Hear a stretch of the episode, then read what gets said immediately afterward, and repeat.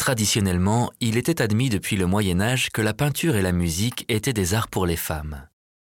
En 1769, alors qu'elle postule à l'Académie royale de peinture et de sculpture, Anne Valaillé délivre un message audacieux et codé.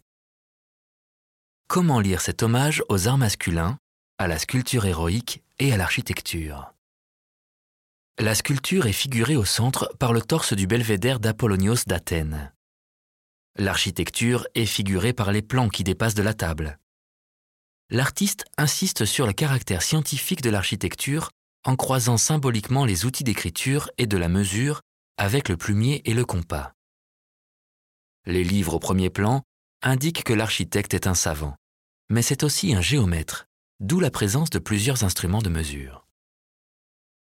La peinture est, quant à elle, figurée par une palette, un godet, des pinceaux et des brosses, un couteau et un chiffon, ainsi qu'un pincelier pour nettoyer les outils. À l'inverse des deux autres, on ne voit pas le résultat de la peinture. L'architecte nous livre ses plans, le sculpteur nous montre son buste d'argile. Où est donc le travail du peintre? C'est la grande subtilité de cette composition. Anne Valaillé s'immisce elle-même dans ce tableau grâce à cette sculpture qui la représente.